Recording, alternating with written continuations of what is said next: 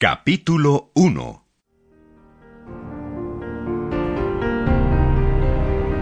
Redención a través del nuevo nacimiento.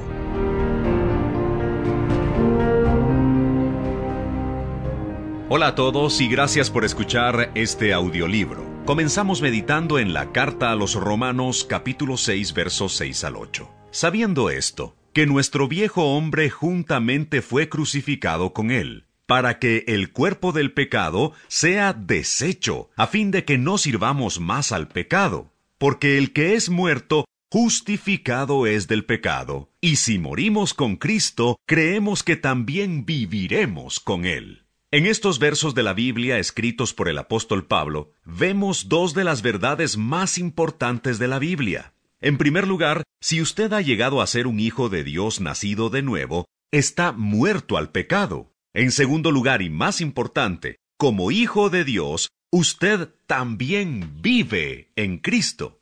Esto significa que ha muerto a su antigua vida de pecado y ha sido nacido de nuevo a una nueva vida. En otras palabras, usted es un hombre muerto que ha sido vivificado.